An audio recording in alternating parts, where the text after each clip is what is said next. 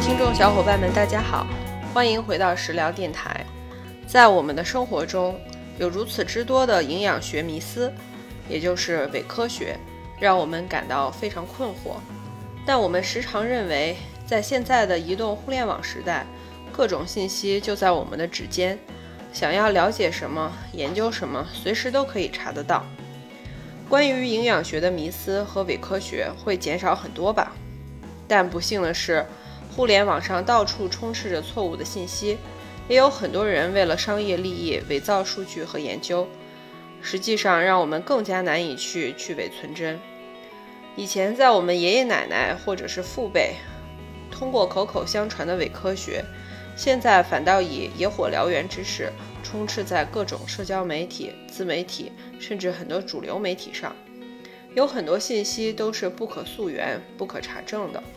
而大家的生活非常繁忙，也没有时间和精力去自己搜索并阅读那些冗长的科学文献研究。本期节目，我来为大家总结一下，并分析二十个常见的经久不衰的营养学迷思和伪科学。内容涵盖了关于蛋白质、碳水化合物、营养补剂、饮食时间等各个方面。其中有一些迷思是我以前在节目中讲过的。但是重要的事情还是值得多说几遍，希望能够帮助大家记得更牢。这期节目的参考文献来自 examining.com，呃，拼写是 e x a m i n e 点 c o m，它是一个独立的发布营养科学研究和补剂研究的网站，以及最大的数据库，在营养学界享有很高的权威。有兴趣的小伙伴也可以私下问我要这篇文章的链接。如果以后自己有一些营养学的疑问，也可以去这里查相相关的资料。由于时间的关系，我不可能一次把二十个呃主题全部讲完。这个主题会分成两到三期，每一期讲六到八个。那么我们就废话不多说，进入今天的主题吧。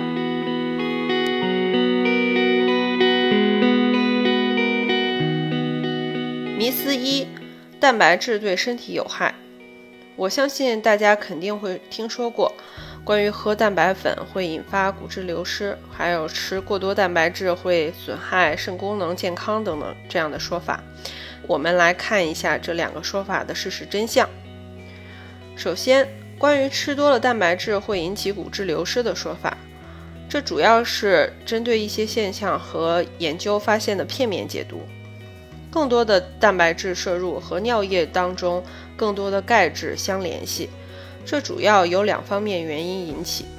第一，饮食当中的蛋白质会引起体内酸度升高，身体会从骨骼当中释放出一些钙质来中和掉升高的酸度，以保证体内的酸碱度平衡。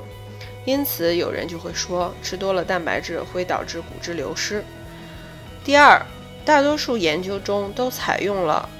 高钙含量的奶制品，作为被试者的主要的蛋白质摄入来源之一，所以尿液当中被排出的含钙量高也就不足为奇了。原因就是吃进去多的钙，排出来的也是多的钙，这也是非常正常的现象。因此，我们不能仅仅从钙质排出量这一个方面来判断蛋白质摄入是否是损害骨骼健康的。更多的后续科学研究其实已经证实，蛋白质摄入会提高我们对钙质的吸收，而且高蛋白饮食会提高我们的骨骼生长，并预防骨质流失。相比之下，低蛋白质饮食者有髋关节骨折的更高风险，尤其是在随着年龄增长、上了年纪之后，更多的老年人会由于吃的蛋白质不够而引发骨折。事实上，当你吃下去更多的蛋白质，你吸收的钙质会比你流失的钙质更多。那些通过尿液排出的钙质，只是一些你无法吸收和存留在体内的多余的钙质。所以说，多吃蛋白质不仅不会引发骨质流失，反而会促进钙质留存，而强化你的骨骼。那现在让我们来看看吃多了蛋白质会损伤肾功能的说法。其实，在之前的节目里，我也已经跟大家讲过这个迷思了。一些研究发现，高蛋白摄入会提高肾小球过滤率，呃，英文的简简称是 GFR。这是一个肾脏过滤代谢废物的生物指标。因此，有人会说，肾小球过滤率的提高是说明肾脏压力太大了。而后续的科学研究已经证明，高蛋白质摄入虽然会一定程度提高肾脏负荷的工作量，但是并不会引发肾功能损伤。只要你身体健康，没有已知的肾脏功能异常，吃高蛋白质饮食是完全安全的。迷思二：碳水化合物是肥胖的元凶。从上个世纪六七十年代以来，人们都认为脂肪是健康杀手，脂肪会引发肥胖。但是如今，我们有了一个新的替罪羊，那就是碳水化合物。最近几年，妖魔化碳水化合物和胰岛素已经成为了所谓的健康饮食的流行趋势。有很多倡导健康饮食的人都喜欢用升糖指数和升胰岛素指数。来给食物的健康程度排名，认为高升糖的食物不仅不健康，而且会引发肥胖，会引发胰会引发胰岛素升高，继而引发糖尿病。但其实现有的科学研究已经发现，相对于高升糖指数的食物，低升糖指数的食物不仅不能够改善代谢综合症的风险。而且对于那些已经患有糖尿病的病人的好处也是非常有限的，并且如果是采用低升糖饮食法的话，并不一定能比其他的饮食法能更好的控制血糖水平。与之类似，碳水化合物和高胰岛素也常常被指控是引发肥胖的原因，但是这一说法并没有任何科学研究的证实。二零一七年，一项由三十二个控制饮食研究的综合分析显示，低脂饮食和低碳饮食对于提高新陈代谢和减肥方面的效果是相当的，两者都有效果，但是效果是差不多的。实验结果并没有证明低碳饮食对肥胖治疗肥胖更加有效。在总能量摄入和蛋白质摄入相同的条件下，无论你是选择多吃的碳水还是多吃脂肪，对你的身材来说都不会有什么太大的影响。我们在第一期节目当中也有详细的讲到一个对比了低碳饮食和低脂饮食在减肥方面效果的科学研究，有兴趣的小伙伴可以再听再去听一下。目前所有的长期科学实验。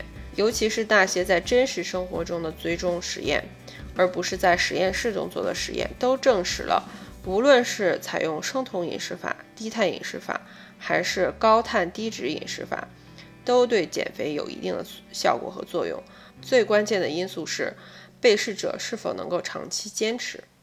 话又说回来，如果你想要身体更健康、身材更好，那么，过度加工的高碳水化合物是应该尽量被避免的，比如说那些小零食、薯片啊，各种膨化食品，以及添加很多精制糖的曲奇蛋糕啊、奶茶、冰淇淋之类的各种甜品。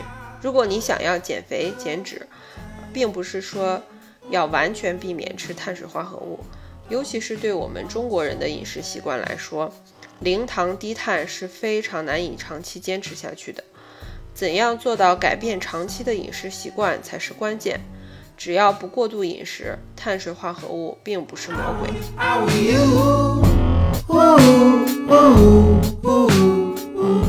迷思三：脂肪会引发心脑血管疾病。刚刚我们在讲碳水化合物的时候也有讲过，几十年来人们都普遍认为健康。脂肪是健康的和好身材的杀手，尤其我们中国有句老话说：“吃什么长什么，吃了脂肪就会发胖。”其实说这句话也并不是完全没有道理，因为脂肪是所有营养素当中含有能量最高的，一克脂肪含有九大卡的热量，吃多了脂肪确实是会让人发胖的。但是还是我们刚刚提到的，目前科学研究证明。只要总热量和蛋白质摄入量控制好，高脂低碳的饮食法也是可以减肥的。现在最流行的例子就是生酮减肥法。我有很多朋友和客户就采用高脂低碳的饮食法成功减脂。如果我们从身体健康的角度来看，低脂饮食减肥法如果操作不当是有危险的。有很多小伙伴不懂得基本的营养学知识，什么类型的油脂都不吃，长期来讲会危害身体各种机能的健康。脂肪是身体必须的巨量营养素，相信小伙伴们都知道，omega three、omega 三和 omega six、欧米伽六这两种必需氨基酸。呃，进一步解释一下，氨基酸是组成油脂的最小单位。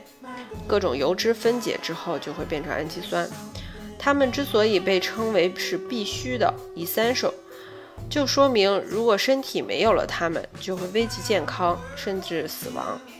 脂肪是组成身体每一个细胞的最基础的结构之一，也是帮我们吸收和运输很多重要养分的载体，还是我们身体内大多数荷尔蒙的组成成分。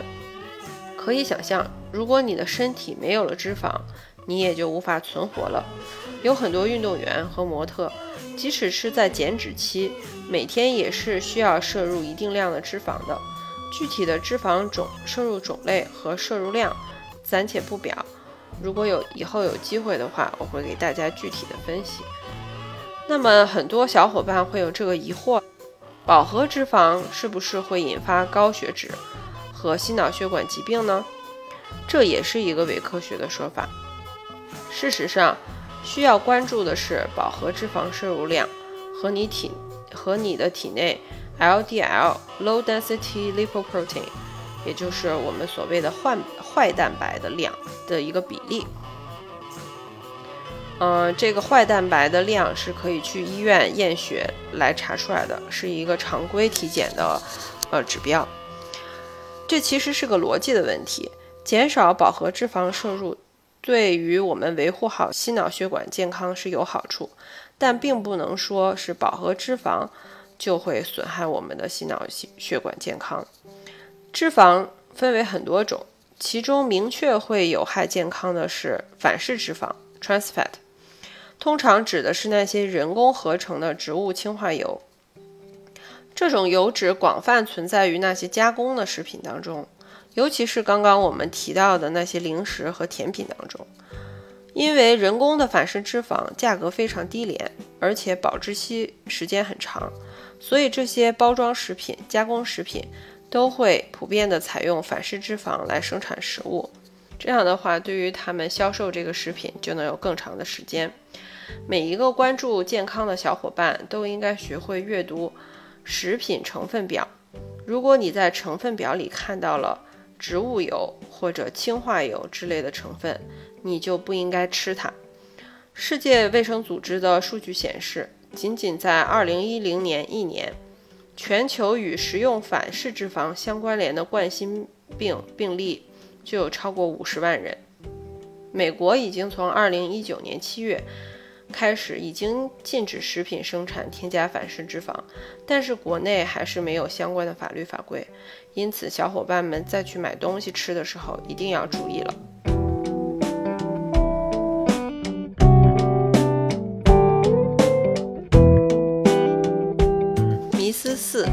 吃蛋黄会导致动脉粥样硬化。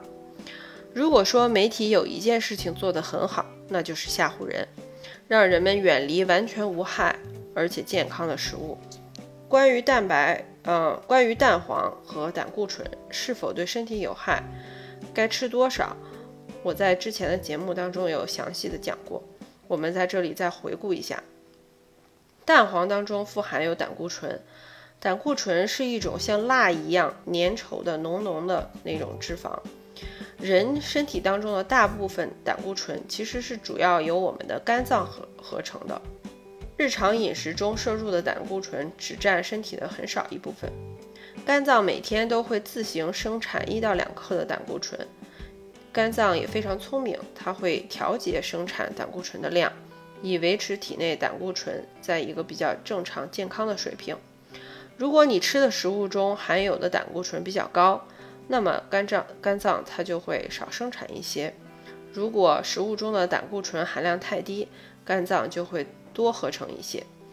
所以，如果你多吃了几个鸡蛋，尤其是吃了蛋黄，其实也没有必要担心胆固醇会太高，因为你的肝脏会自动调节，并且保持体内胆固醇水平比较稳定。还是要回到我们刚刚讲到的脂肪部分，提到的 LDL，也就是坏蛋白。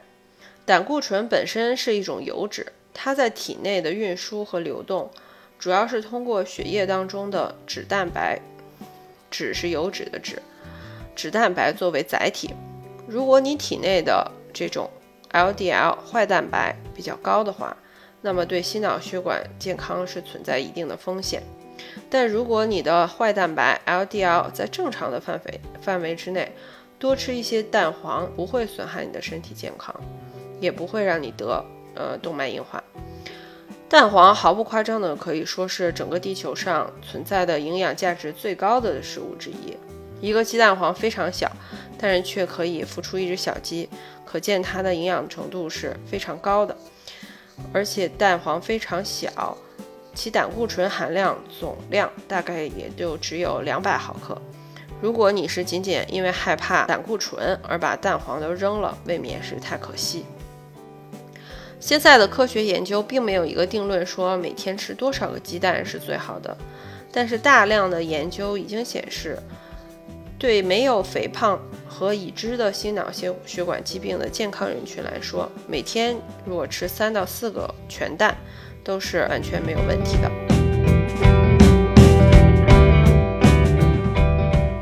迷思五：吃红肉会引发癌症。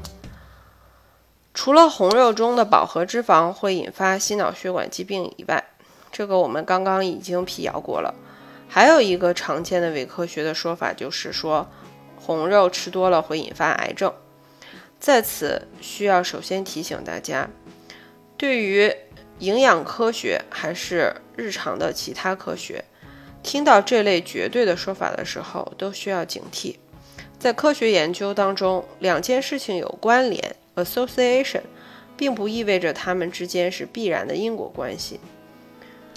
要说红肉和癌症有关联，那主要是在熏肉和烤肉当中会发现了 PAH 这种物质，它的中文叫做。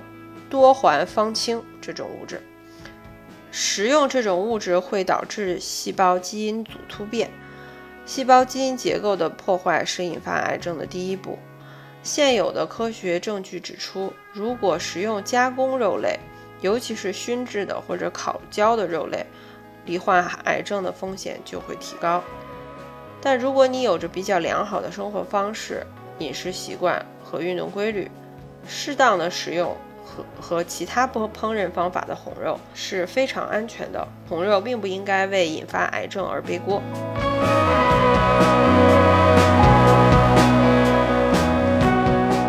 迷思六：吃盐会得高血压。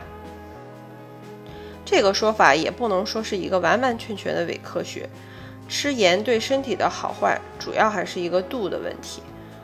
众所周知，吃的盐太多会引发高血压和水肿，也会引发认知能力下降以及肾脏功能受损。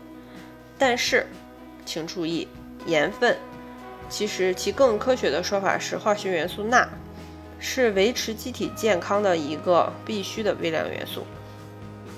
任何的生命形式都离不开钠元素。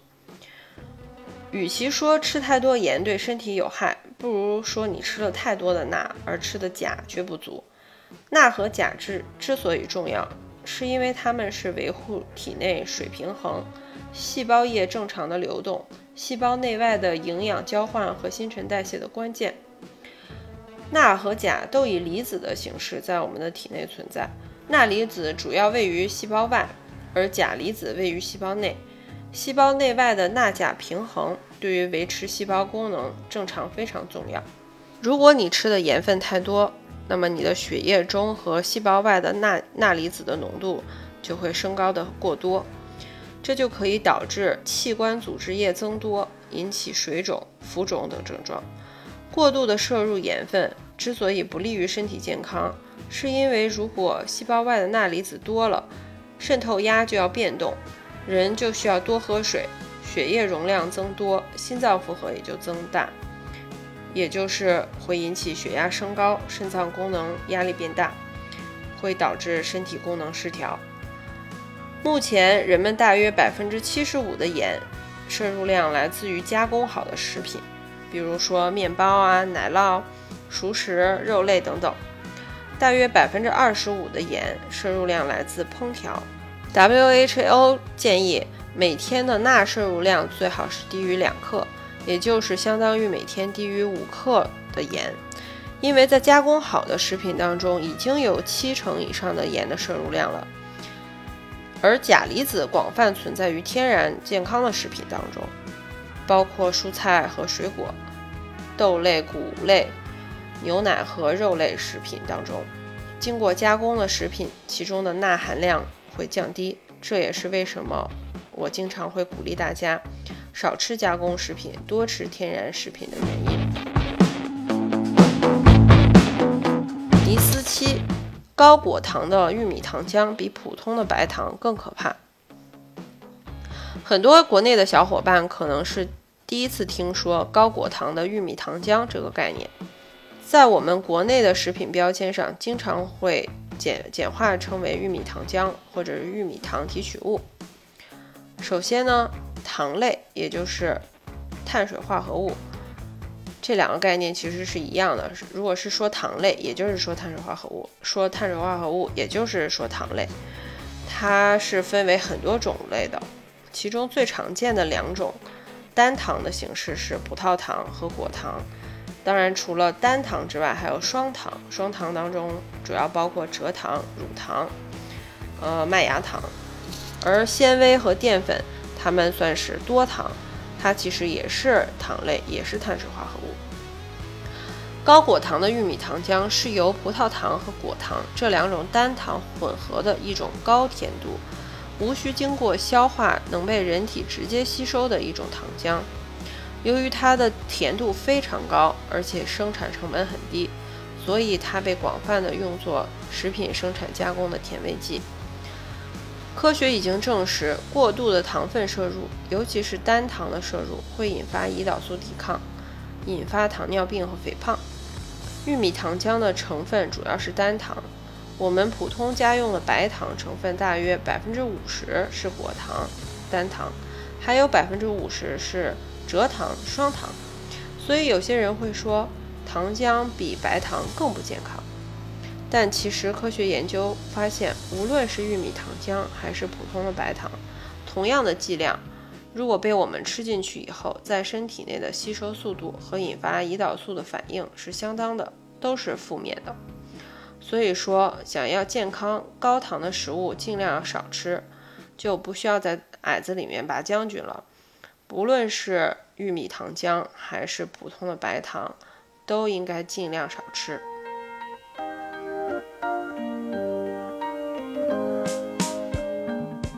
好的，本期我就为大家解解答这前七个营养学迷思，后面还有十四个话题，我们会再分成两期给大家讲完。感谢小伙伴们对我这个无规律更新的电台的耐心等待和默默支持，希望这期节目对大家有所帮助。如果你喜欢我的电台和节目，并且觉得它对你的生活有帮助，欢迎推荐给家人和朋友。如果您有任何的，营养和锻炼相关的问题，也可以留言或者发私信给我。那么，祝大家一周愉快，我们下期见。